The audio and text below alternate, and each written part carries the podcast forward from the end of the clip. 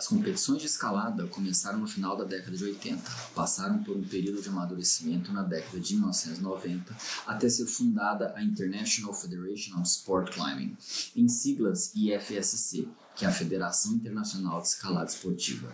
O IFSC foi criado com o total apoio do IAA e, desde então, faz a gestão dos campeonatos de escalada. No ano de 2014, a escalada foi promovida a esporte olímpico e tem acontecido uma verdadeira corrida contra o tempo para que atletas se organizem, mobilizem o público e, principalmente, consigam participar dos Jogos Olímpicos do Japão de 2020. No episódio de hoje, vamos falar sobre a realidade das competições de escalada no Brasil e suas organizações.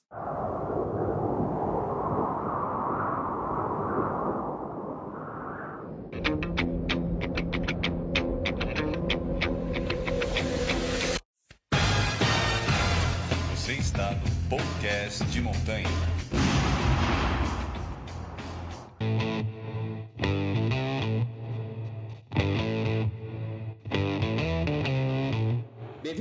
Cast, um programa dedicado a pessoas interessantes, à natureza, um monte de outras coisas que a gente acompanha. Eu sou Luciano Fernandes, editor de conteúdo da revista Blog Escalada. Você pode verificar toda a nossa cobertura do mundo do montanhismo escalada no site blogdescalada.com. O assunto hoje são as competições de escalada e a expectativa de quem vivencia um ambiente competitivo de escalada no Brasil. Aqui a gente vai discutir como está a realidade das competições de escalada no Brasil, na América do Sul e em outras partes do mundo. Saiba também quais as chances de haver um atleta sul-americano ou mesmo um brasileiro nas Olimpíadas e, claro, as expectativas de quem gosta do esporte, da escalada esportiva, com a estreia nos Jogos Olímpicos de 2020. No dia de hoje eu estou acompanhado com o Orley Júnior. Por favor, Orley, faça o seu jabá e se apresente. Quem é Orley Júnior? Olá, amigo ouvintes do blog de escalada. Primeiramente é um prazer estar aqui. Uh, muito obrigado, viu, Luciano, pelo convite, né? Meu nome é Orley, eu tenho 47 anos de idade, eu escalo desde 91. Eu sou guia e professor de educação física, trabalho desde 95 com escalada e montanhismo. Isso inclui assessoria, consultoria, cursos, serviços de guia, avaliações físicas, treinamento para escaladores, projetos e captação de imagens. Atualmente eu trabalho em duas empresas. Eu trabalho na Mundo Vertical, que é minha empresa própria. A Mundo Vertical, a Mundo Vertical está completando 25 anos agora em janeiro, né? Estou bastante feliz aí, bodas de prata. E o CT Jurapê, né? Que é o Centro de Treinamento Jurapê, que é uma referência aqui em Joinville. Trabalho também voluntariamente junto às associações, à federação, fazendo a curadoria e divulgação dos feitos do mestre Edgar Kittelman, né? Que é um dos patronos do montanhismo e da escalada em rocha no Rio Grande do Sul. Cara, eu vivo escalada 24 horas por dia, né? Sou bem feliz com isso, pago as minhas contas trabalhando com montanhismo e escalada. É difícil? Sim, mas já são anos, né? O meu cabelo já tá ficando branco. A escalada foi promovida a esporte olímpico, como todo mundo deve estar sabendo. Ela vai participar agora, em 2020, em Tóquio, como um esporte olímpico. Todas as medalhas, todas as competições fazem parte do esporte olímpico. Os atletas que forem classificados para a Olimpíada, eles vão estar lá na Vila Olímpia, vão ganhar a mesma medalha que todo mundo. Ou seja, literalmente falando, a escalada é um esporte olímpico. A probabilidade da escalada está em, na França em 2024, ela é muito grande. Mas, em compensação, parece que nos últimos 15 anos ou nos últimos 20 anos, nós, habitantes do continente americano, a gente virou um pouquinho as costas para os eventos de competição de escalada. Então, Orley, qual que é a importância das competições de escalada? Como eu trabalho muito com a base do esporte, né, eu vejo que o, o, a principal, o principal motivo de uma pessoa competir é saber perder. Porque imagina só, se, sei lá, 100 pessoas se inscrevem no evento, apenas 3 sobem no pódio. Então, o ponto principal de uma competição de escalada é justamente tornar as pessoas mais humildes, né? E, obviamente, depois disso, uh, pode ser considerado como um trabalho para outras pessoas, para atletas de alto nível e tal todo mundo quer ganhar, né?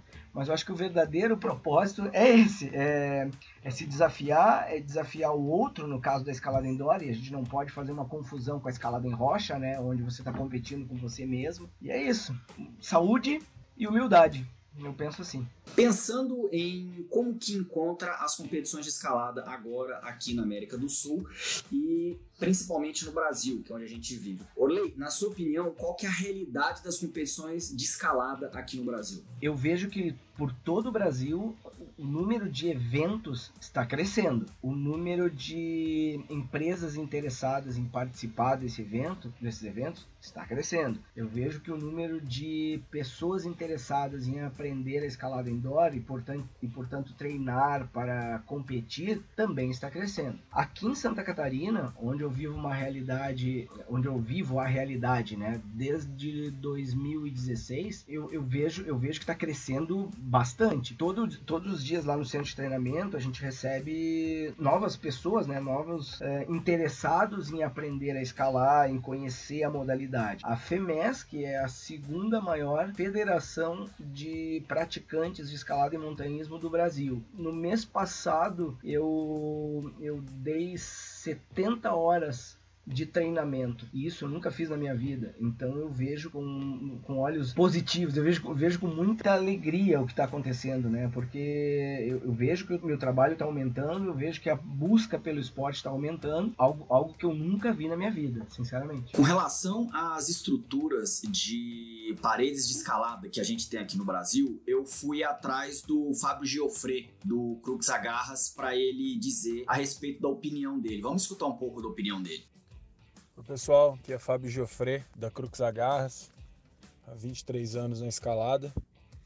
E os campeonatos brasileiros hoje, eu acho que eles evoluíram muito em relação ao passado, que as paredes eram feitas com andaime e quando eram, tinha alguma inovação lá nos 20 anos atrás era algum negativo que era colocado, mas eram situações muito muito estranhas assim.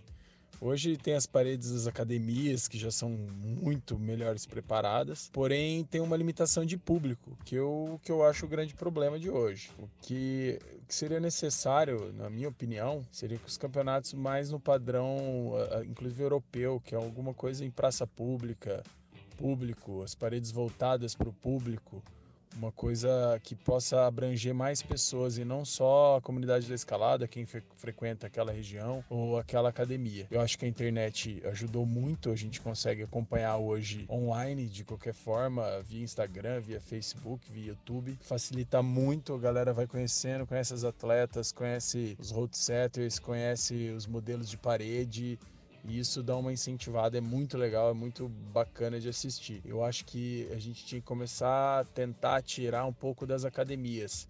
Eu acho que tem que ter as etapas nas academias, até porque elas têm um papel fundamental em colocar os atletas no esporte, então eles têm que ter essa mídia, tem que ter levar isso para eles. E eu acredito que muito em breve a gente vai ter alguns campeonatos aí com grandes públicos.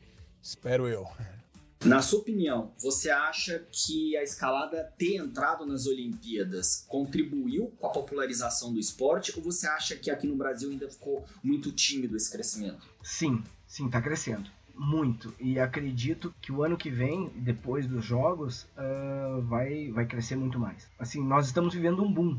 É, essa é a grande realidade. O número de academias está aumentando e eu nunca vi isso nos, nos últimos 28 anos. O número de, de fabricantes de agarras praticamente triplicou. O número de treinadores especializados em escalada aumentou bastante. Eu, eu, eu gerencio um grupo no Facebook de treinadores de escaladores e esse grupo já tem 14 adeptos trocando informações e, e, se relacionando como colegas, sabe? Então eu vejo com bons olhos.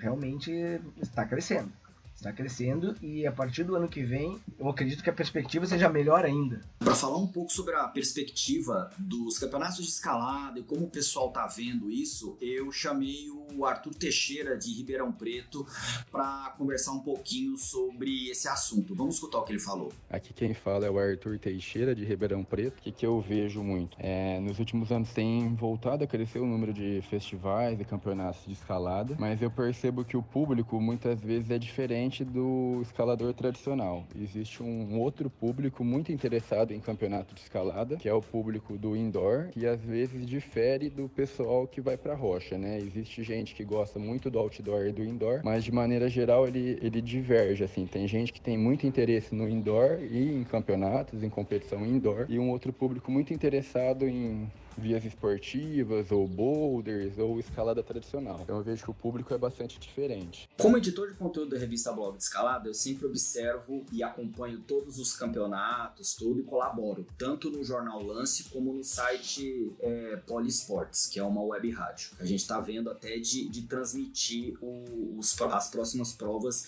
via web rádio pela, pelo site. Passa a impressão de que as competições de escalada parece que sempre sempre se realizam nos mesmos lugares, tem os mesmos juízes, tem os mesmos participantes, sem crescer e sem diminuir. Parece que ainda não renova nada em termos da, da fórmula que era usada há 15 a 20 anos atrás. Por que, que as competições se concentram sempre nos mesmos lugares aqui no Brasil? Porque é difícil montar lo locais novos, né? Academias novas. Uma academia hoje de escalada sai em torno de, sei lá, no mínimo 200 mil reais para começo de conversa. Talvez esse número seja bastante subestimado, né? É, é difícil, é difícil. As cabeças são as mesmas, sim, é, na, as cabeças mudam, mas mudam muito lentamente, porque é um esporte de altíssima dificuldade. Você uh, atingir um nível para participar de, de competições em nível, uh, nível de condicionamento físico, para participar de de competições em nível brasileiro e internacional, você precisa treinar muito, você tem que estar muito qualificado, tem que ter tempo, experiência, dedicação. E isso é uma coisa que não é da noite para o dia, né? E a base do nosso esporte, ele, ela ainda não é tão, tão larga como lá fora, onde a, a massa crítica de escaladores é muito maior. Então a oferta de, de bons atletas passa a ser maior. Enquanto eu estava cobrindo os Jogos Olímpicos da Juventude, quando a escalada fez a estreia é, olímpica propriamente dita, que testou todos os formatos, tudo, eu tive contato com uma uma brasileira que ganha para tirar fotos esportivas e ela tira fotos dos campeonatos de escalada aqui no Brasil e estava lá cobrindo os Jogos Olímpicos da Juventude. E ela tocou num ponto que até eu gostaria de, de, de conversar com você. Ela falou que a taxa de novos atletas ou a taxa de renovação de novos atletas, ela é diretamente ligada à, à educação do país. Ou seja, um país que tem um sistema educacional mais eficiente em termos de introduzir os alunos é, ao esporte durante o período primário, durante a, durante a primeira infância, segunda infância e assim por diante, é, são eles que estão dominando o, o esporte hoje. Tanto que a gente, eu já fiz uma reportagem a respeito disso disso, de por que, que o Japão e a Eslovênia dominam o, o esporte, é diretamente ligada ao índice de analfabetismo desses dois países. Por exemplo, o índice de analfabetismo do Japão é meio por cento. O índice de analfabetismo da Eslovênia, se eu não me engano, é 2 ou 1%. Ou seja, isso está diretamente ligado à introdução dos alunos ao esporte, seja ele escalada, seja ele qualquer outro esporte que não seja de massa. Eu estou falando de futebol, vôlei, basquete e assim por diante. Você acha que culturalmente falando, aqui no Brasil, é uma barreira para a gente fazer o esporte crescer? A minha, a minha visão fora do, da América do Sul ainda é muito curta. Mas eu vejo que, que na Europa, nos Estados Unidos, as crianças já começam a escalar na escola. É um esporte como qualquer outro. A gente não vê muitos praticantes de outras etnias. E aqui não. Aqui uh, nós não vemos praticantes indígenas, não vemos praticantes negros no mundo da escalada. Isso é uma coisa que, que me chama muito atenção sabe? E, e, isso está diretamente ligado à condição socioeconômica, sim, socioeconômica e educacional, com certeza. Eu concordo com ela, viu? Na verdade, tudo influencia as questões metabólicas, fisiológicas, culturais, educacionais, de infraestrutura. Não adianta ter um, um, um, um excelente atleta e não ter uma boa estrutura para esse cara treinar, não ter um bom suporte técnico, né? Não ter patrocínio, apoio para esse cara viajar. Eu, por exemplo, uh, coloco nessa, nessa questão. Eu participei dos meus primeiros campeonatos, minhas primeiras competições de escalada foram lá por 96 e eu nunca tive patrocínio, apoio de ninguém para participar de eventos uh, no Brasil e no exterior. E eu poderia, com certeza, eu gostava, eu era um cara muito motivado, sempre tive boa condição física, poderia ter sido um, um baita atleta assim como, como muitos outros da minha, da minha geração. E aí a gente pode citar aí o próprio Anderson Gouveia, enfim, muitos, muitos escaladores, Guilherme Zavascki, Thiago Bala, enfim, que são escaladores da minha geração e que deslancharam, né? Por quê? Porque escalavam muito, se dedicavam a isso, tinham apoios, patrocínios, é, um, é uma diferença, né? Eu, eu nunca consegui buscar esse lado, assim, mas é super importante. Outra coisa, eu arrisco a dizer é que o futuro da escalada, ele pode ser de negros, assim como os 100 metros rasos, né? Onde há predominância de afrodescendentes, né? Sim, com certeza. Tanto que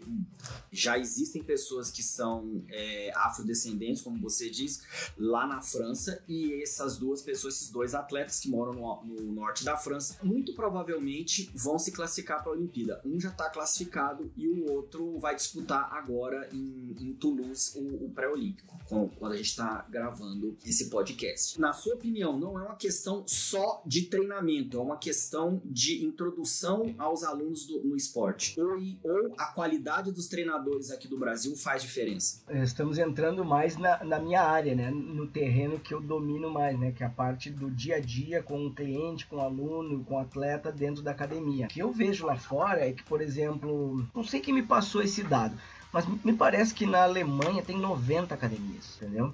E, pô, 90 academias do tamanho da Casa de Pedra seria bastante interessante. Enquanto isso, nós temos apenas três no, no Brasil: Campo Base, Casa de Pedra, Rocas, eu acho, lá em Minas. Num esporte, num país de tamanho continental que é o Brasil, três academias do porte da Campo Base, da Casa de Pedra, da Rocas é nada. Agora, se você me disser que tem três academias dessas em cada estado, bom, aí a gente já tá falando de outra coisa. A gente já tá falando de uma oferta maior, de uma procura maior e grande demanda na base do esporte. Cara, é, é, pirâmide. Quanto maior for a base dessa pirâmide, mais alto pode ser o topo, né? Posso fazer um contraponto? Pode, claro. É, o meu contraponto é o seguinte: os ginásios da Eslovênia não são os maiores ginásios da Europa. Aliás, somente tem um ou dois ginásios na Eslovênia que são de vias guiadas. A maioria dos ginásios são pequenos, com aquelas paredes lotadas de escalada. Porém, se a gente observar todos os resultados do ano inteiro, os maiores escaladores, sobretudo as mulheres, são dominadas pela Eslovênia. Na minha opinião, a pessoa que vai brilhar na próxima Olimpíada, a gente vai entrar nisso lá na frente, é a Iania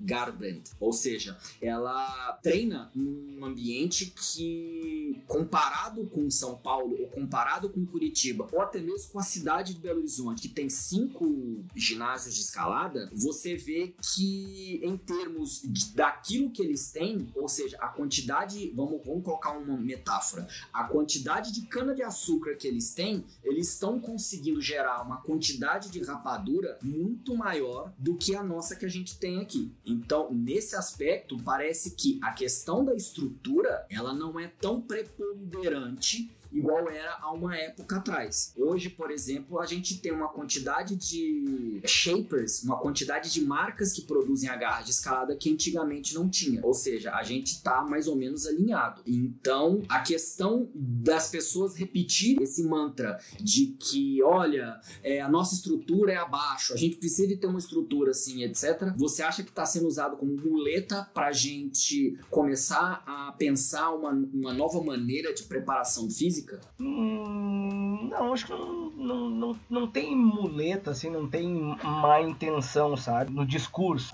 O número de academias de escalada, eu vejo que ele está ligado à quantidade de pessoas que buscam o esporte. Né? Por exemplo, uh, lá no, no, centro de escalada que, onde eu trabalho, nós temos uh, horários fixos e nesses horários cabe um, um número X de pessoas, não mais. Ou seja, tem uma hora e meia de escalada, são 12 pessoas naquele horário. Não entra mais ninguém. Só entra outra pessoa naquele horário se uma das vagas do horário for liberada. E vai chegar um momento em que nós vamos dizer para as pessoas assim: olha só, infelizmente a gente não pode mais atender ninguém, porque nós já estamos lotados. É uma academia onde o foco é receber e atender bem as pessoas e, e, treinar as pessoas que estão interessadas em evoluir no esporte e a gente tem uma, um, um número X de pessoas que a gente pode atender por horário. O que, que, a gente faz? A gente abre outros horários, mas se as pessoas não puderem se inscrever nesses horários novos, elas vão ter que procurar outras estruturas, outras academias. E é assim que funciona. O restaurante ele pode atender um número de pessoas naquele horário. Se, se tá lotado, tá lotado, desculpa, procura outro restaurante. Então, o, o número de academias, a oferta de escalada, ela vai estar ligada diretamente ao número de pessoas que procuram e vice-versa. Se eu, por exemplo, se vier outra pessoa aqui em Joinville, outro empresário abrir em Joinville, che é, chegar para mim e dizer, Orley, gostaria de abrir uma academia aqui em Joinville, tem espaço? Eu vou dizer, claro que tem. Quanto mais academias, melhor. E aí então se abre mais uma oferta, se abre concorrência e aí vai ficar mais conveniente para uma ou outra pessoa que quer mais estrutura ou quer menor preço. Ou seja, é dividir para somar. É assim que funciona. E eu vejo isso claramente. Aqui em Joinville, quando eu cheguei, tinha apenas uma única uh, estrutura de escalada que era da academia The One. Aí, seis meses depois, nem isso já abriu a, a Jurapê, que é o centro de escalada que eu, que eu trabalho. E agora abriu a ASI, ou seja, nós já estamos numa, numa cidade, uma cidade que tem 600 mil habitantes, com três estruturas de escalada. Então, o que, que acontece? Cresce, o número de praticantes cresce. Isso é, isso é fato.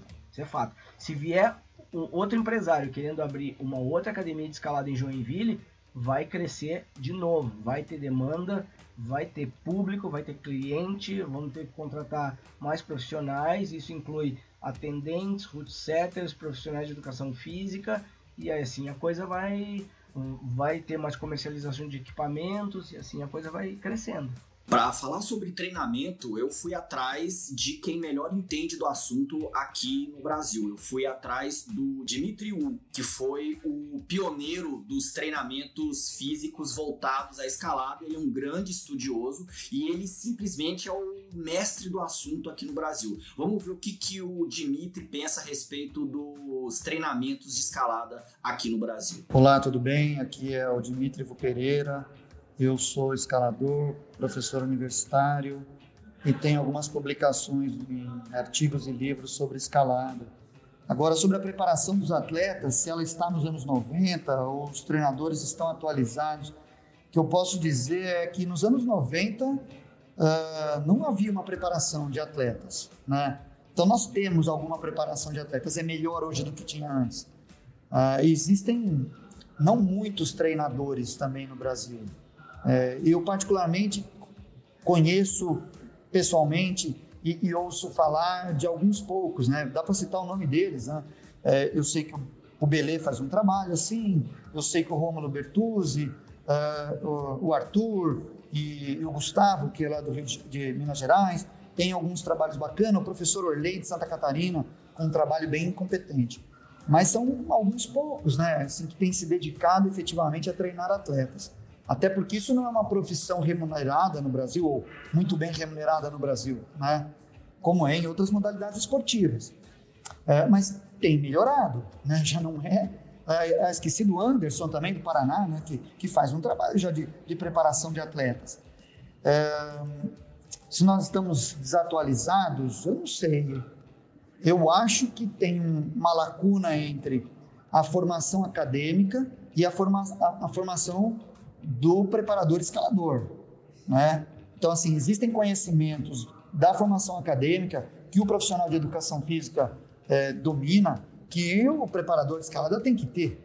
Se ele não tiver, ele vai, ele vai ficar patinando nos treinamentos do tipo tentativa e erro. E isso não é nada bom. Uh, talvez esteja no momento de ter uma reunião com para treinadores escalada, para que eles possam sentar, discutir e tentar evoluir, independente da formação. Tá? Mas, apesar disso, não dá para se negligenciar a teoria do treinamento esportivo, que é uma teoria estudada pelos profissionais de educação física. Não dá para jogar isso fora. Se a gente o fizer, a gente vai continuar atrás da, da Europa, dos Estados Unidos, inclusive da América, da América do Sul, né? Onde o Brasil tem tido dificuldades em não tem hegemonia, né? Nós lutamos, mas não temos hegemonia na América do Sul e deveríamos ter. Né? Nós somos o país mais rico, mais forte da América do Sul do ponto de vista político, econômico, social, mas não somos o país mais forte na escalada. Uh, temos que melhorar nesse ponto. Eu acho que precisa ter intercâmbio, eu acho que precisa ir para fora buscar, mas precisa olhar para a formação de treinadores dentro do Brasil. Né? E isso não, não existe. Não existe uma formação de treinadores. Né? Para que possa ser discutido em algum fórum esse, é, essas questões e se traga à luz o conhecimento científico. Ficar na tentativa e erro, nós vamos continuar patinando. Tá bom? Eu vejo que muita coisa evoluiu, mas que temos ainda bastante chão pela frente e espero também poder contribuir de alguma forma.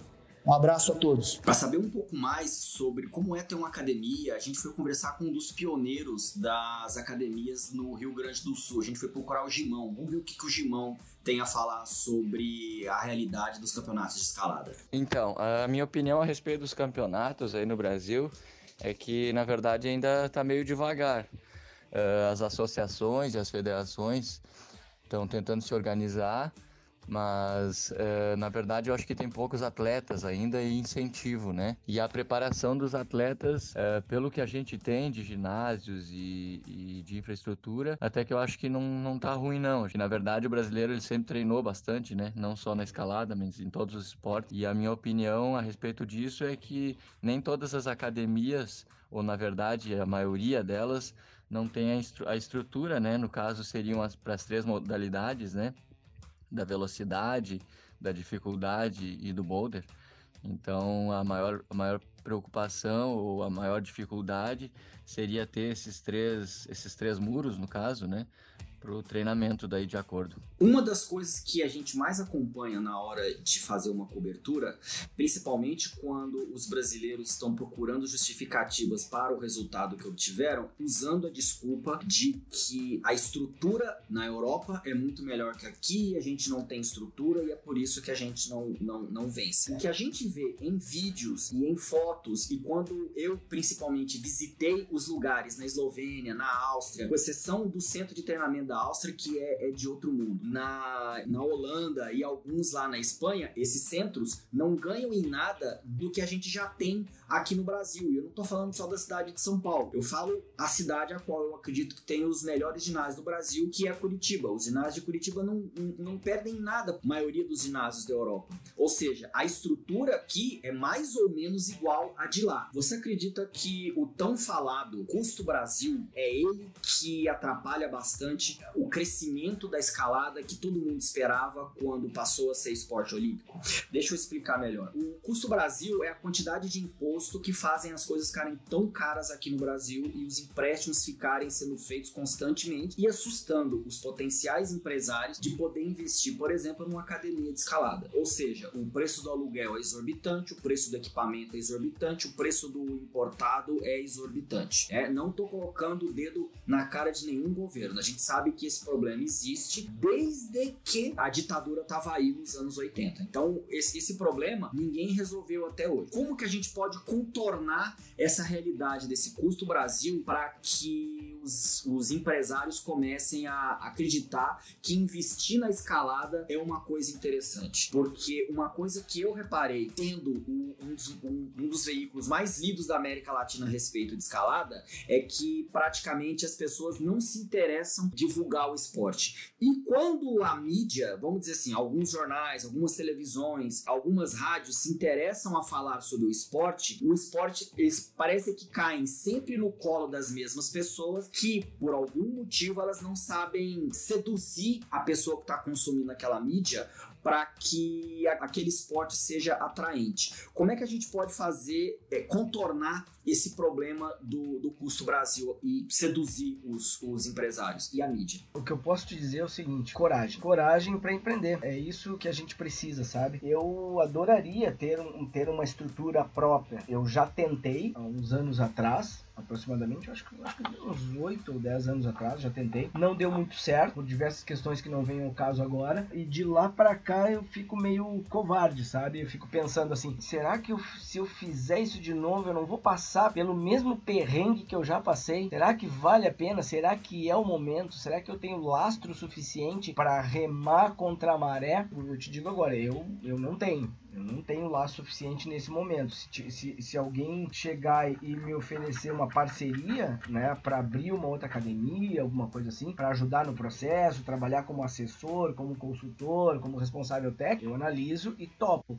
Agora, montar uma, uma estrutura eu já fico meio pensativo, tá? A questão é coragem. Se você tem coragem, e aí vem o outro lado, né, Luciano? Se você tem coragem, quer investir, tem condições de investir, esse é, sem dúvida, o melhor momento. Mesmo com toda a situação política e econômica que o país se encontra neste momento, porque eu não acredito que as coisas vão piorar. Daqui para frente, as coisas só vão melhorar. E, e se você é um empresário está buscando uma opção para investimento e essa opção in, inclui o esporte, a escalada indoor é sem dúvida uma excelente opção. Eu digo Sabe, tem, essa, essa minha opinião está carregada de, de, de 20, no mínimo 25 anos de trabalho no esporte. Faz parte da longevidade de qualquer esporte ter jovens talentos para que outras pessoas, também jovens ou pessoa que gosta do esporte, começar a acompanhar o esporte. Então, eu percebo, trabalhando há 14 anos na revista Blog de Escalada, a gente tem 200 mil leitores todos os meses. E cobrindo tudo isso, a gente reparou o seguinte: há pelo menos um, uns 10 anos, ou pelo menos uns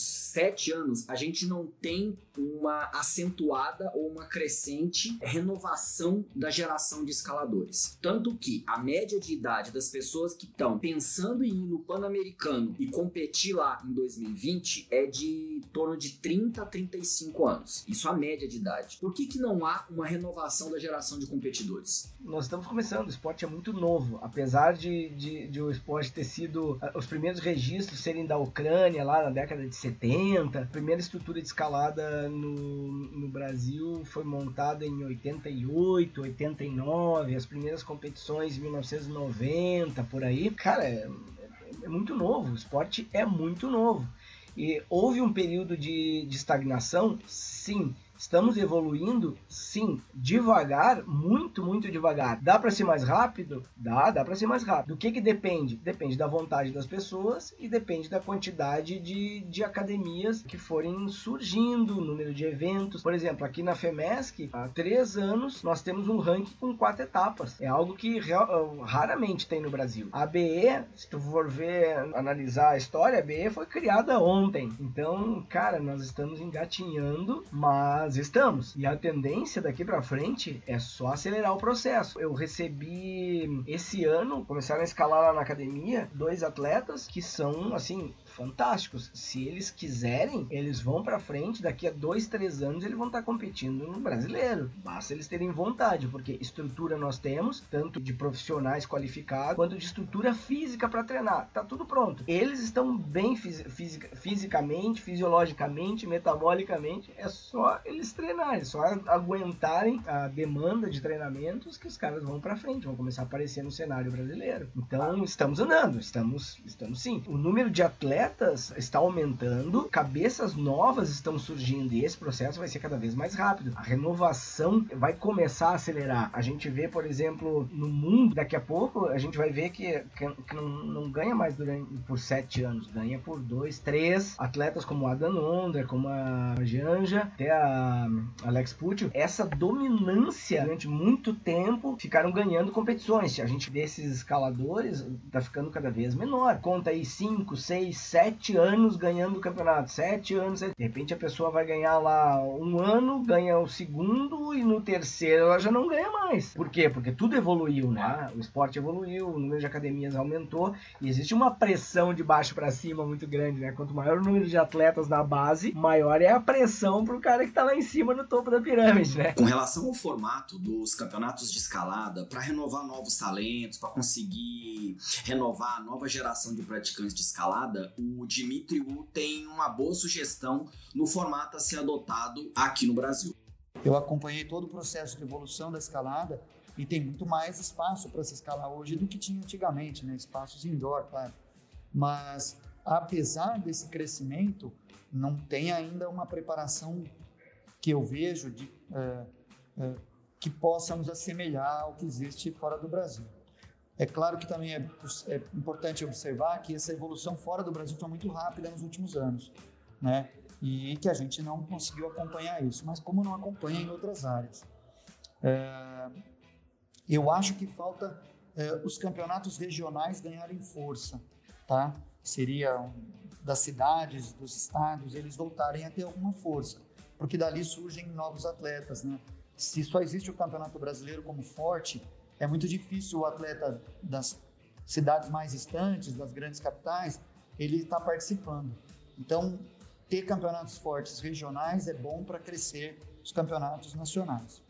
A gente ficou mal acostumado aqui no Brasil com uma certa dominância que o principal esporte do Brasil tem, que é o futebol, em relação à América do Sul. A gente acostumou que a gente ganhava muito fácil dos times da América do Sul e ganhamos algumas Copas do Mundo na década de 60. Ultimamente, a gente ou estava ou está ganhando a cada 24 anos ganha uma Copa do Mundo. A gente não tem mais os melhores praticantes. A principal discussão atualmente hoje no Brasil é sobre como como os treinadores brasileiros de futebol estão defasados em relação àquilo que faz na Europa. Você acha que a mesma coisa está acontecendo aqui no Brasil? Porque eu vejo que os treinadores ainda estão receitando ou estão impondo um estilo que não é mais o estilo usado, e é por isso que a gente vai para as competições internacionais e acaba não obtendo o resultado que todo mundo tem expectativa. É, tá complicado, né? É bem, é bem complicado essa questão. Quanto ao futebol, existe a dominância? Sim, existe a dominância, mas tem outros esportes, né? E, e, essa dominância do futebol é muito impulsionada pela mídia, né? Se você ligar a TV no, no, domingo, você vai ver que é só futebol, futebol, futebol em todos os canais. Mas se você não ligar a TV, você vai ver que tem surf, que tem rugby, que tem beisebol, que tem hockey, que tem escalada, que tem surf, que tem skate, que tem corrida, que tem corrida de montanha. Né? É só desconectar da mídia normal e ir atrás de outras coisas, de outras alternativas, que você vê que essa dominância é para quem quer ser dominado. Se você não quer ser dominado, você pode escolher outros esportes sem problema.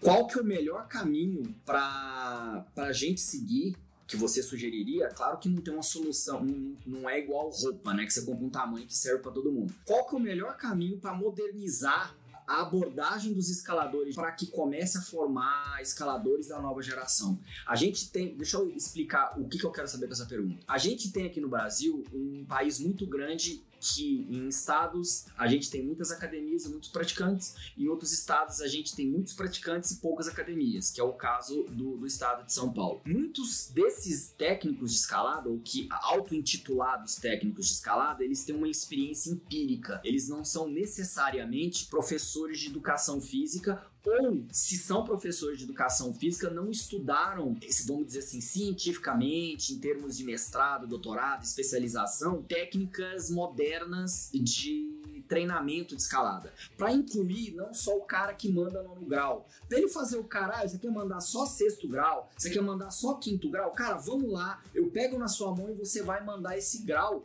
que você quer mandar dentro da sua zona de conforto. Como é que a gente pode fazer com que esse universo, esse espaço amostral de, de treinadores aplique a, a modernidade de treinamento para descobrir talento e para fazer o ambiente da escalada ser mais integrado em termos de, de treinamento. Deixa eu, deixa eu falar aqui do, do, do meu pequeno mundo para o grande mundo. Depois a gente faz uma análise do grande mundo. Eu comecei escalando em 91 no Exército. Eu era militar de operações especiais e tive primeiro contato com rapel, escalada dentro do Exército. Em 92 eu fiz um curso de escalada em rocha básico e de lá para cá nunca mais parei. Isso virou minha, paix minha paixão, o meu trabalho e a minha vida, né? Em 95, portanto, três anos após eu fazia o meu curso de escalada em, ro eh, em rocha, eu já levava amigos para a montanha, assim como se faz hoje. Nada mudou nesse aspecto.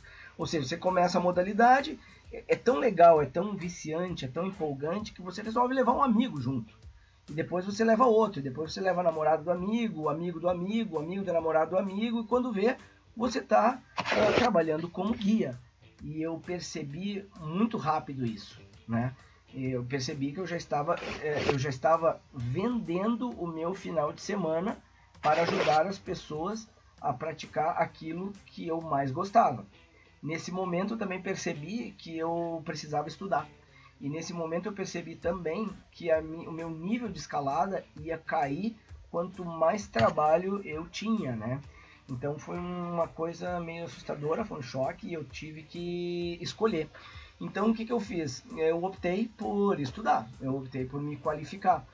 E, e, e, dentro, e aí então eu busquei a universidade, eu busquei a, a, Escola Superior de Educação Física lá do, do IPA, né?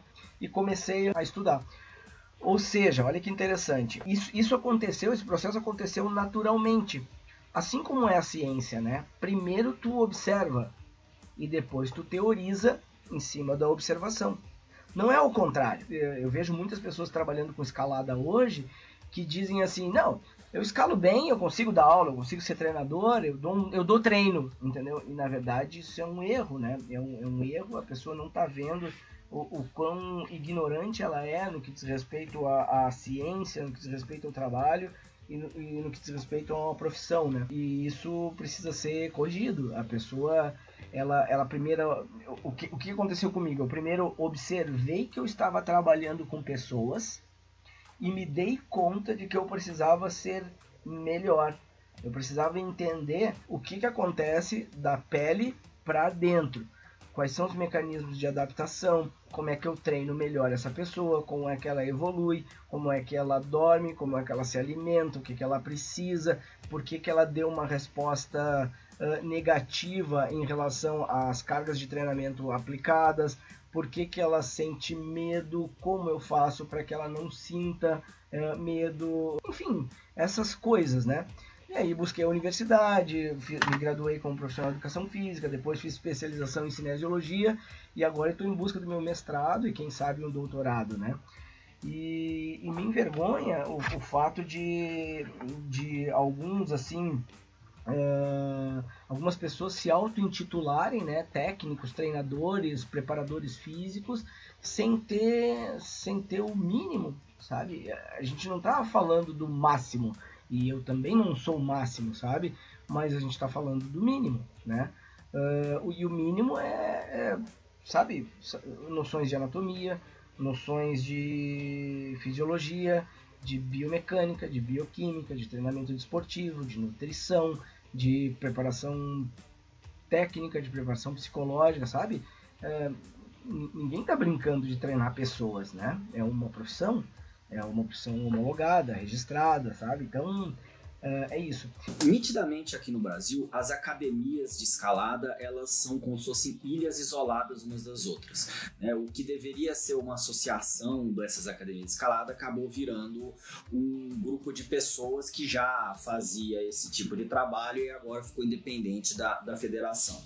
Você consegue ver a pelo menos é, curto ou médio prazo essas academias se alinharem e realmente começar a fazer campeonatos regionais e a gente ter um campeonato brasileiro com o melhor do que tem de cada região?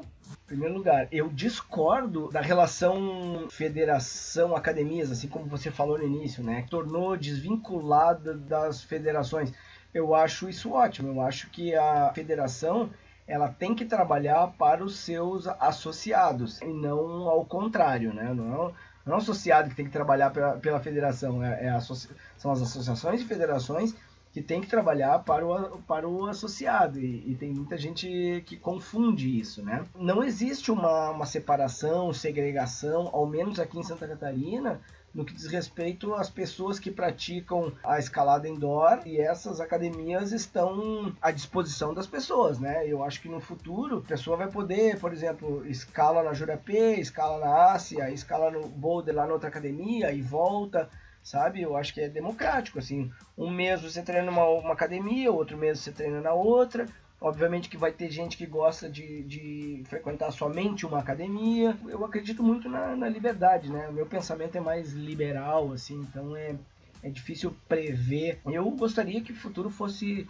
democrático. Eu gostaria até que existisse um passe, né, para que as pessoas possam escalar livremente em, nas academias que elas quiserem, né? Tipo, ó, esse passe aqui tá direito a tantas sessões de treinamento na academia A, tantas sessões de treinamento na academia B, e assim vai, sabe? Então são ideias que, que povoam aqui o pensamento, né? Eu sou partidário da desvinculação da escalada indoor, da, de estruturas da escalada em rocha e do montanhismo, sabe?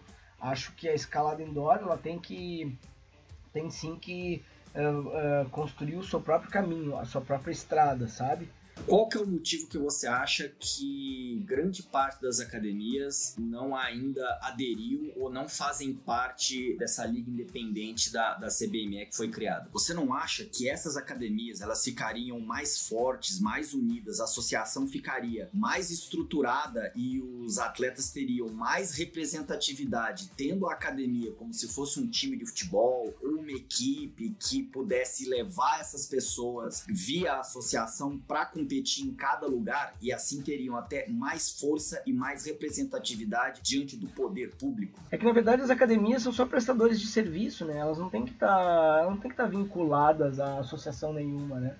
As pessoas se vinculam a associações e a gente não pode querer que uma academia se transforme numa associação. A academia é um prestador de serviço, só isso. Ela vai fornecer a estrutura, as vias, os boulders, o estacionamento, a lancheria, o bom atendimento, os equipamentos, era isso. Só. Esse, esse, é o papel da academia, né? A academia não precisa se vincular a uma associação, na minha opinião, entendeu? Quem tem que se vincular a uma associação são as pessoas. As associações são formadas de pessoas. Sem dúvida nenhuma, a Olimpíada é o maior evento do esporte que existe. Embora ele não tenha é, ainda, um, me, pelo menos no Brasil, a mesma audiência que tem o futebol aqui. Você vê que as televisões, a mídia que, que cobre a Olimpíada, que ela não cobre com o mesmo entusiasmo e com a mesma euforia, nem com o mesmo ufanismo as Olimpíadas em relação à Copa do Mundo. Mas a Olimpíada realmente é a maior festa do esporte que, que existe. O esporte olímpico vai ser uma festa para escalada, sem dúvida nenhuma, como a gente tocou no, no, no começo da, do, do, podcast. Na sua opinião, o Brasil possui chances reais de classificar para a Olimpíada na escalada? Uh, não, não possui. Não possui. Infelizmente, né? O atleta melhor qualificado foi o Cezinha, que treina seriamente. Infelizmente, não, não é o momento do Brasil. Vai demorar um pouco? Ok não sei, não sei o quanto. Não falta, não falta estrutura no Brasil. Eu penso que não é o momento do, do Brasil nas Olimpíadas, não, justamente porque falta massa crítica, falta base do esporte. Quanto maior for a base, mais chance a gente tem de chegar à Olimpíada. O surf passou por isso, o skate também. Foi necessário uma divulgação ampla, várias pistas de skate, campeonatos de surf. Pô, o que acontece aqui em Santa Catarina no surf é, é incrível, assim. O que, que acontece? Acontece que no final do ano tu tem massa crítica, tu tem uma quantidade de atletas incríveis, assim, para representar o estado em, em campeonatos brasileiros e para representar o Brasil em campeonatos internacionais. Né? Ou seja, é a base. A questão, o calcanhar da questão é a base do esporte. E a gente precisa reforçar a base. A gente tem que ter não um Cezinha, a gente tem que ter uns 20, 30 Cezinha. Para que um deles seja realmente aquele ponto, aquele rep maior representante do nosso país. Aí sim, quando a gente tiver 30 igual o Cezinha, ou igual a, a Camila Macedo, assim, aí a gente vai estar tá falando de outra maneira, né? Por falar em base, a gente entrou em contato com a atleta mais promissora que existe hoje no Brasil, que é a Amanda Criscoli. Ela enviou um áudio bem interessante pra gente. Vamos escutar. Oi, gente, tudo bem? Eu sou a Amanda Criscoli. Pra quem não me conhece, eu tenho 13 anos e escalo faz 7 anos. Eu queria agradecer a Luciano por estar participando dessa entrevista aqui no Montanha Cast e também queria agradecer ao Orley pelo convite e a todos que estão participando aqui junto comigo. Então, eu acho que as competições de escalada ajudam de várias maneiras a divulgação desse esporte. Por exemplo, quando tem um campeonato de escalada, normalmente alguém filma, posta, daí alguém vê, e isso vai para várias redes sociais e chega em várias outras pessoas que provavelmente não conheciam e que talvez futuramente até pratiquem esse esporte. E todo mundo vai repostando, vai repostando, mostra para um amigo, mostra para outra pessoa, e isso vai fazendo com que a escalada fique muito mais conhecida. Então, acho que os campeonatos de escalada ajudam muito nisso, e eles também ajudam a valorizar muito o nosso esporte, mostrando que muita gente se dedica realmente para a escalada. As competições aqui de escalada no Brasil ainda estão um nível um pouco inferior das competições fora do Brasil. Isso já é notável, mas também se nota as competições aqui estão evoluindo. Estão evoluindo num ritmo mais devagar, mas elas estão evoluindo. Consegue notar que a qualidade das agarras está melhorando, a qualidade da movimentação, tanto em via quanto em boulder. Então tá tudo evoluindo, mas de uma forma mais devagar. Eu acho bacana também que com essa evolução o público do Brasil está se interessando cada vez mais pela escalada, que antigamente quase não acontecia.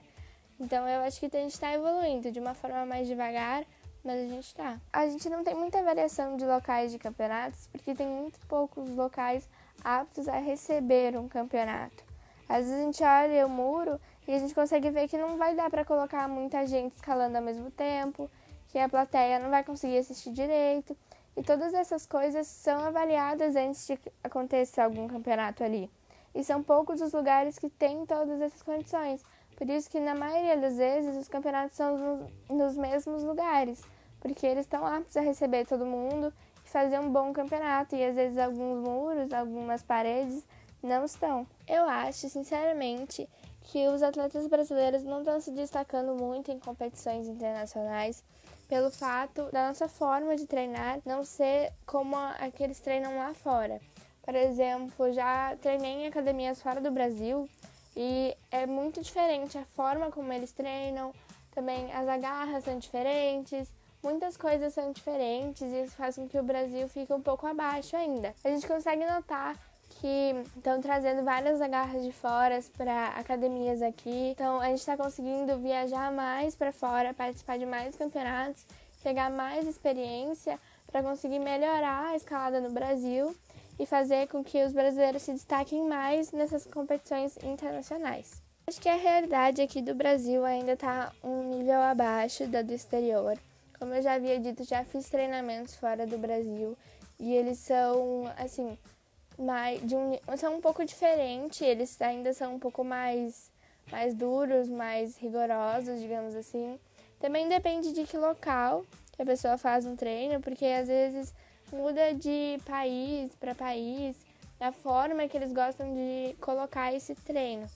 Mas ainda dá para ver que o Brasil está um nível abaixo, por isso que dá para ver bastante o time brasileiro viajando para fora e pegando experiência para trazer isso para o Brasil e tentar melhorar nesse sentido de treinamentos e também para os treinadores terem mais experiência, poder passar um treino diferenciado e chegar nesse nível que está a escalada fora do Brasil. No muro onde eu treino, no muro PZ aqui em Porto Alegre, eu consigo notar que tem uma nova geração de crianças que está entrando no esporte e que está começando a praticar e se desenvolver nele. Pelo fato de ainda serem crianças, tem muito ainda para desenvolver com o esporte. Eu tenho certeza que se alguns insistirem nele, vão ter um futuro muito bom com a escalada, mas ainda precisa de um tempo para ter essa evolução e para conseguir realizar coisas maiores, começar a participar de campeonatos. Então eu consigo notar que vem uma, tem uma geração vindo, mas ainda vai levar um tempo para ela ganhar forma e nome. Eu realmente acho que os Jogos Olímpicos vão trazer muito reconhecimento para a escalada, vai realmente dar um impulso muito grande para ela, porque muita gente vai conhecer o esporte. Muita gente sabe o que é escalar, mas não sabe que isso é um esporte que está nas Olimpíadas. Quando as pessoas verem a escalada nas Olimpíadas, eu acho que elas vão se interessar pelo esporte, vão querer praticar, fazer, tentar fazer uma vez pelo menos. E assim eu acho que isso vai chegar em várias outras pessoas. Então eu realmente acho que as Olimpíadas vão dar um grande impulso para o reconhecimento da escalada. Para quem ainda não me segue nas minhas redes sociais, eu tenho o YouTube, o Instagram e o Facebook. E todas elas têm o mesmo nome, que é Amanda Criscuoli. Também tem um site, que é amanda.esp.br. E lá tem o link para todas essas redes sociais. Então é isso, beijo. Uma questão que, que tem chamado minha atenção desde o início do ano é uma certa. um malabarismo matemático que vários atletas estão fazendo para vender para os patrocinadores a chance deles se classificarem. Que é, por exemplo, ah, se dois americanos se classificarem e dois é, é, canadenses se classificarem, vai ficar só entre os latino-americanos, como se o Brasil fosse dominante na América Latina em relação à escalada. Caso aconteça essa história, que não vai acontecer, mas caso aconteça essa história de que somente os latino-americanos serão elegíveis para a vaga no Pan-Americano, você acha que o Brasil teria uma chance ou a gente já está atrás de alguns outros países na, na disputa da vaga olímpica? É complicado. Eu não tô, eu não tô muito bem informado a respeito das regras internacionais, tá? Uh, até porque eu tenho pouco contato com, com, com o circuito brasileiro. Tá? O maior contato que eu tive com o circuito brasileiro foi justamente quando eu treinei o, o Eduardo Giovanni, o Sorriso, para participar do campeonato. E ele conseguiu, ele conseguiu naquele ano, acho que foi 2018, uh, chegado no quarto lugar no brasileiro. Né? Então foi o, o maior contato. Eu não, apesar da proximidade, né? É, eu que trabalho aqui na base do esporte, não, não me falta, sabe? Eu, eu, estou buscando esse maior contato com a ABE, sabe? Tá, tá, tá faltando. E, então, eu sinceramente, eu não sei te responder. Eu, eu acho que, que a maneira mais democrática seria uh, abrir mais vagas, né? Uh, para atletas de cada país poder representar o seu país lá na, nas Olimpíadas, né? Não só um representante da América do Sul contra um representante da América do Norte, contra um representante da Europa. Posso interromper um pouquinho? Pode, claro. O negócio é o seguinte: a regra do, do Pan-Americano é o seguinte: cada país tem o direito de inscrever quatro atletas. Por um motivo que ainda está muito nebuloso e tem muita, muita mistura de escolha política em vez de escolha por mérito. O Brasil vai levar quatro homens e duas mulheres, sendo que a Liga Independente vai bancar as despesas de ida desses, desses, desses atletas. Fizeram convite para outras,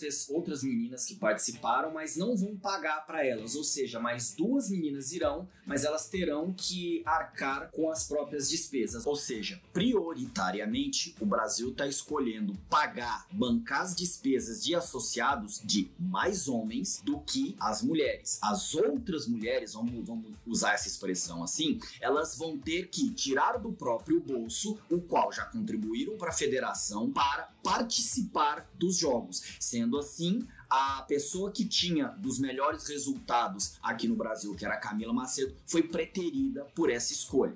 Importante salientar também que eu não estou questionando a escolha de ninguém. Isso é uma escolha interna e cabe aos associados discutirem se essa decisão, na opinião deles, é justa ou não é. E se é cabível de fazer algum recurso ou tentar convencer que os gastos das mulheres têm de ser feito na mesma proporção monetária do dos homens, mas isso é um problema de quem faz parte da associação. Eu só sou uma pessoa que atua como jornalista e observo essas diferenças. Cada país tem o direito de levar quatro atletas. Cada país tem a responsabilidade de é, selecionar os melhores quatro atletas na opinião de quem administra os campeonatos e levar para o Pan-Americano. No Pan-Americano, vai classificar somente um atleta por gênero, ou seja, vai classificar um homem e vai classificar uma mulher. Paralelo a isso e anteriormente a isso, foram classificados os seis melhores no campeonato mundial e vão ser classificados agora os seis melhores no pré-olímpico em Toulouse, na França. Depois disso, vai ser selecionado um atleta numa seleção, num pré-olímpico continental aqui na América, que é o que a gente chama aqui de Pan-Americano, mas não vai ser exatamente um Pan-Americano, é um evento olímpico classificatório. Junto desse olímpico classificatório, cada continente vai ter um torneio olímpico classificatório que vai classificar apenas um para os 20 que vão para a Olimpíada, entendeu? Não é somente um atleta daqui que vai. A matemática que está acontecendo agora é que, já que as cotas preenchidas nesses pré-olímpicos que selecionam seis vagas forem preenchidas por canadenses e americanos, aí ficariam elegíveis um atleta do continente americano. E aí, necessariamente, o Brasil teria que ter um resultado que seria, na minha opinião, o melhor rendimento atlético de um atleta brasileiro. Ele teria que vencer todos os pan-americanos, se classificar sem exceção, para poder classificar. E aí, eu já falei isso num podcast, já falei isso num programa de rádio aqui, quando eu fui convidado para falar sobre escalada, e falo para você de novo. Não dá para criar uma expectativa muito otimista, por quê? Porque é injusto com os atletas que estão lá competindo. Porque se eles criarem uma expectativa muito otimista para as marcas que estão ali patrocinando, apoiando e, e, e bancando aquele atleta, ele vai passar a sensação de que ele mentiu para a marca. E essa sensação de mentir para a marca vai se espalhar para todos os outros atletas. Por isso que eu acho que essa matemática ela é ruim, ela é nefasta, porque ela ela vai criar uma expectativa. Vamos usar um exemplo concreto. Ela vai criar uma expectativa Rubens Barrichello. Ele não era um piloto ruim, mas existia um tal de Michael Schumacher que ganhava sempre e ele ficou com fama de perdedor, mesmo ficando em segundo lugar o tempo todo entendeu? E isso é ruim para o esporte e ruim para as pessoas que estão competindo. Por isso é que eu tô perguntando para você o que, que você acha dessa matemática, porque essa matemática, não sei a sua opinião, mas na minha opinião, ela cria uma expectativa cruel para cima do, dos escaladores aqui. Não, é cruel sim. Aliás, uh, aliás, Luciano, assim, não é, não é só em nível internacional, viu? Tem muita coisa errada em nível regional.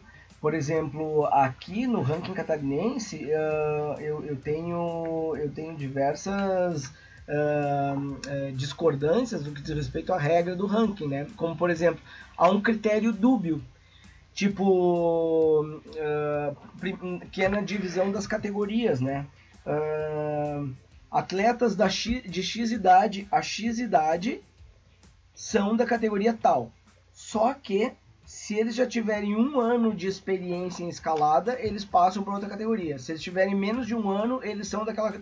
Sabe, tipo, categoria não pode ter critério dúbio, entendeu? O critério. Começa a fazer subcategoria igual é. tem nas premiações de corrida de rua. É, entendeu? E isso complica bastante o jogo na, na, no início, em, em se tratando de um esporte tão novo quanto a escalada. A gente precisa, sim, simplificar a regra para incluir pessoas né, e, e, trabalhar melhor a base do esporte.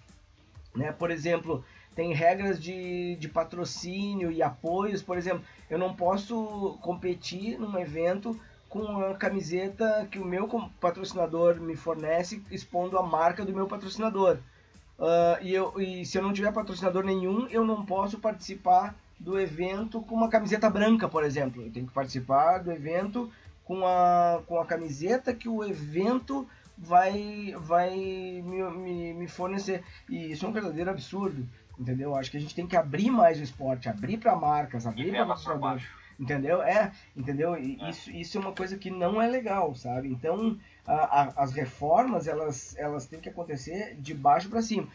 E todo mundo tá vendo, né, Luciano? Tá todo mundo vendo uh, os erros, as, as, regras ruins, o que prejudica os atletas e tal. As bolas fora dos dirigentes. E é sempre assim, né, cara? E imagina a minha posição. Eu sou aquele cara que fico no meio entre o atleta que eu treino e o dirigente que eu digo que o atleta está pronto, entendeu? Para participar das provas, das competições. Imagina como eu fico, né? É, é um, é um bate e volta, é que nem uma bolinha no jogo de ping-pong, né? Vai para lá, reclama, vai para cá, devolve, reclama de novo, aí vai e volta, vai e volta. Sabe? É, é complicadinha a situação. Eu acho que a questão da associação, ou quando a pessoa forma uma associação, ou começa a fazer papel de, de vamos colocar uma palavra assim, comum, do, do futebol, de administração de futebol dentro da, da administração esportiva, quando a pessoa vira cartola. Eu fico vendo, e até mais ou menos triste, de como a pessoa muda, como coloca o dinheiro em cima e a pessoa parece que ela perde o contato, ou perde o altruísmo, ou simplesmente ela perde a empatia com aqueles que que são representados. A gente vê literalmente os dirigentes, tanto da escalada como de qualquer outro esporte amador, que eles reclamam dos políticos lá de Brasília e reclamam da corrupção, tudo, etc. Dizem que tem transparência, eles confundem entre mostrar as contas, mas não detalhar as decisões que tomam com transparência. E isso, isso é complicado. A gente vê isso acontecer de que a pessoa reclama do governo, mas quando ela está administrando alguma coisa, representando as pessoas, ela faz exatamente a mesma coisa que o pessoal de Brasília. É triste. Vamos falar um pouquinho de Olimpíada. O que, que mais você quer assistir na Olimpíada com relação às pessoas que estão praticando lá? Quem é que você acha que vai brilhar e quem é que você acha que vai decepcionar? Olha, sem dúvida a Janja, né? O, os japoneses, né? Sem dúvida. Adam Londra também. Os mesmos, né? Os mesmos que a gente viu durante todo o ano, né? Enfim, eu espero que eles se apresentem muito bem, deem um show, porque o mundo inteiro vai estar assistindo, né? O mundo inteiro vai estar lá. Então, eu acho que vai ser uma festa, vai ser bem legal. Eu vou estar aqui conectadaço. Posso fazer um contraponto? Claro, pode. Muita gente deu tanto a Yania quanto o Adaondo como favoritos no Mundial esse ano. A Yania não se classificou em primeiro, classificou em terceiro, e o Adaondra deu um vexame digno de, de cinema, entendeu? Então eu não acho que tá tão assim, ah, os mesmos vão, vão competir, porque em escalada de alto nível depende de muitos fatores. Na minha opinião, quem vai ser a estrela da escalada vai ser a Yania, não vai ser nem o Adaondra. O Adaondra vai ganhar, mas ele vai vai ganhar apertado. Quem eu acho que vai ter um, um rendimento assim é, espetacular vai ser a Iânia. E aí, para o bem ou para o mal de nós escaladores, o destaque que ela vai ter na Olimpíada vai ser excelente para escalada, porque ela é que vai fazer todos os meios que não sabem nem o que é escalada, ver o Japão, que a escalada é hiper popular no Japão, ovacionar aquela Cara, ela tem 19, 20 anos, é aquela criança, né, praticamente. É, é, ganhar com aquele com aquele rostinho dela que parece que é, sei lá, uma estudante de, de, de segundo grau, e, e, a gente vai lucrar com isso. Então, eu tô esperando ver, assim, uma organização exemplar, sem, sem problema de recurso porque o fulaninho pisou na chapeleta, sem discussão porque foi um segundo ou dois segundos acima do tempo no boulder, sem saída falsa na, na escalada de velocidade, entendeu? Sem, sem nenhum problema que, que seja uma Olimpíada para dar o impulso para o esporte pelo menos em relação à mídia, que a, que a gente está precisando. E quando eu falo gente, falo eu, Luciano, como editor de conteúdo da revista Blog Escalada, e falo também até dos meus concorrentes. O pessoal que acredita que só porque a gente noticia um fato de maneira crua, a gente aponta erros, etc., a gente não está torcendo para a escalada de competição, para a escalada nas Olimpíadas e até mesmo para um brasileiro classificar. Ninguém mais aqui no Brasil quer que um brasileiro se classifique. Eu teria mais audiência, eu poderia ter chances que eu não tenho hoje porque o esporte não está desenvolvido. Então eu acredito que a Olimpíada tem capacidade para isso, de poder levar o esporte para quem não conhece, para popularizar aquilo. Porque eu tô há 14 anos fazendo a revista Blog de Escalada e somente quem tem pensamento binário é que vai concluir que eu sou contra alguma coisa. A gente só noticia o fato o tom de voz que a pessoa coloca naquilo que lê é problema da pessoa. A gente noticia, cobre, analisa e o esporte, a Olimpíada tem tudo a fazer a gente como mídia, como pessoa que vive de cobrir o esporte, tem a crescer. Acho também que se a pessoa tiver algum problema com a realidade, ou seja, ela quer esconder aquilo que é real e não gosta quando alguém fala uma verdade para ela, que ela procure tratamento psiquiátrico, porque a verdade ou a realidade não tem como você mudar. Se alguém fala para você que algo está errado porque está errado, você tem que ir lá e consertar. O problema, entendeu? É as pessoas acreditarem que, por apontar erros, eu ou qualquer outro veículo é contra a escalada ou contra o escalador. Muito pelo contrário, a gente torce para que o negócio seja arrumado, seja melhorado, para a gente poder ter um esporte mais popular aqui no Brasil e todo mundo possa ter orgulho de falar: eu sou escalador. Eu não vejo assim. Uh, eu olho para o campeonato mundial, obviamente, né, que estou sempre tô sempre de olho né, nas competições e tal há, há muito tempo, assim, desde, desde que começaram uh, desde que começaram a aparecer no, no, YouTube, né, pelo canal do IFSC, eu tenho acompanhado bastante, assim, mas eu ainda vejo o campeonato mundial como algo muito distante para mim como treinador, sabe? Com olhos uh, deslumbrados. Então, para mim, tanto faz se vai ser o Wonder, se vai ser a Yanha, se vai ser os japoneses, se vai ser o. Tanto faz o Alec, o, o Megos, sabe? Uh, tanto faz, porque é, um, é, uma realidade muito distante ainda para mim.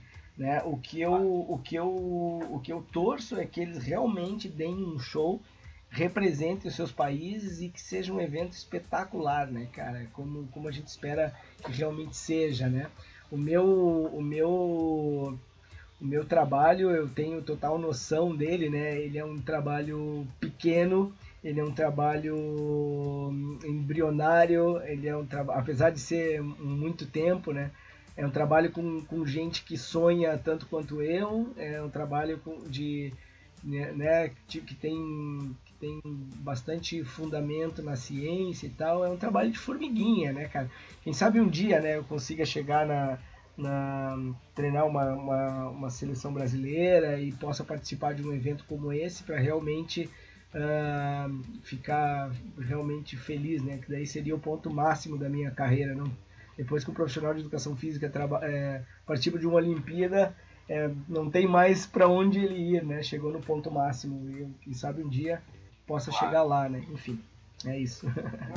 Existe aqui na América Latina um evento lá no Chile que já é bem tradicional, já vai, já vai para a 12 edição, que é o Master de Boulder do Chile. Esse Master de Boulder, há alguns anos, ele está sendo disputado mais ou menos nos mesmos mods que o evento do IFSC. Em um lugar aberto para juntar público, com atletas de ponta, com o root setter que segue as, uh, os tipos de campeonato que agora estão sendo usados e que, por causa desse tipo de postura, tenha atraído a atenção dos competidores, não só do Brasil, mas da América Latina inteira. É, como é que você vê esses eventos igual o Master de Boulder? Você acha que ele é um bom parâmetro para mostrar a defasagem ou o domínio dos brasileiros em relação aos outros competidores da América Latina? Cara, eu acho muito legal os eventos open, né?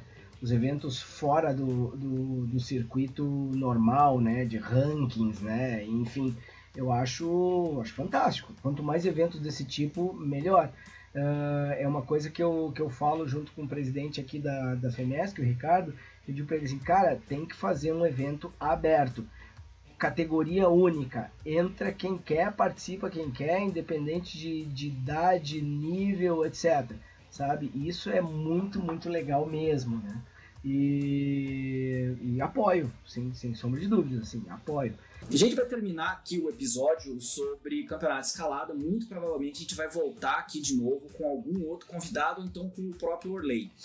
É, a gente também pediu paralelamente que você já deve ter escutado durante o podcast que várias pessoas enviassem é, áudios por WhatsApp respondendo perguntas a respeito de do assunto que a gente está discutindo hoje para expandir o assunto e levar você à reflexão a respeito dos campeonatos de escalada aqui e entender por que, que o Brasil não é mais dominante, porque a gente não está conseguindo mais resultados relevantes nas provas de campeonato mundial. Então eu queria agradecer aqui o professor Orley. Orley, por favor, faça o seu jabá, como é que as pessoas podem contactar você, concordando, discordando daquilo que você disse, ou mesmo contratar algum treinamento. Como, como eu falei antes, né, eu gostaria de agradecer mesmo, Luciano, a, a, o teu convite aí para falar, né? Uh, eu, eu não, não uh, estou à disposição de todos aqueles escaladores, uh, tanto de indoor quanto de rocha, montanhistas também que quiserem entrar em contato, trocar uma ideia, uh, receber algum tipo de informação. Né? Uh, infelizmente eu não atendo online, não é o meu tipo de não é o meu método de trabalho, né? Todos os meus atendimentos como profissional de educação física são presenciais, né? Então estou à disposição. Uh, vocês podem me encontrar pelo Instagram Orley SR Júnior, uh, pelo pela pela minha página no Facebook que é Orley Júnior, é fácil de encontrar. Uh, nos grupos de escalada e montanhismo do Facebook, pela página do Mundo Vertical ou mesmo no, no centro de treinamento Jurapé aqui de Joinville. Tá? Eu sou um cara super aberto, eu gosto de conversar com todo mundo, eu tenho meus pontos de vista, eu gosto de, de falar sobre escalada, uh, sou um viciado em, em, ler artigos, debater artigos, uh, gosto de polêmica, gosto de discutir, porque eu acho que é dessa maneira que a gente consegue fazer todo mundo evoluir. E obviamente sempre com educação, sempre com referências, sempre respeitando os que vieram antes da gente. Eu acho que esse é o, o caminho, né? Como eu falei, meu trabalho é focado, é pequeno, eu sou apenas um aqui no estado de Santa Catarina, atendo, trabalho 70 horas uh, de, de, por, por mês, né? atendo mais ou menos umas 50, 60 pessoas aqui no centro de, de escalada Jurapé muito feliz com o trabalho que eu realizo, me sinto crescendo, crescendo com meus alunos, crescendo com o esporte, né? E é isso, eu espero que, que as Olimpíadas do ano que vem sejam, uh, sejam um momento fantástico do nosso esporte, sabe? Então, é isso. É isso, muito obrigado. É, a gente vai finalizando aqui. Se você quiser deixar alguma mensagem, algum e-mail para gente que leia no episódio, que vai ser um episódio especial só de e-mails, é só entrar em contato com a revista Blog de Escalada. Muito obrigado a todos e até a próxima.